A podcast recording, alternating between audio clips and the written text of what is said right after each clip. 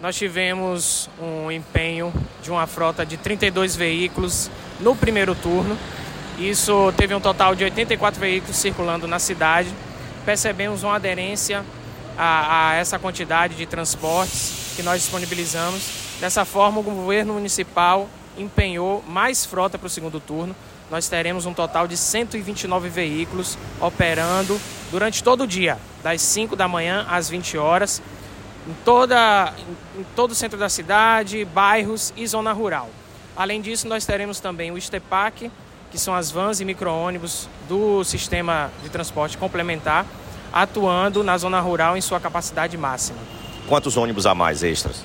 78 veículos a mais em relação à frota de domingos e feriados.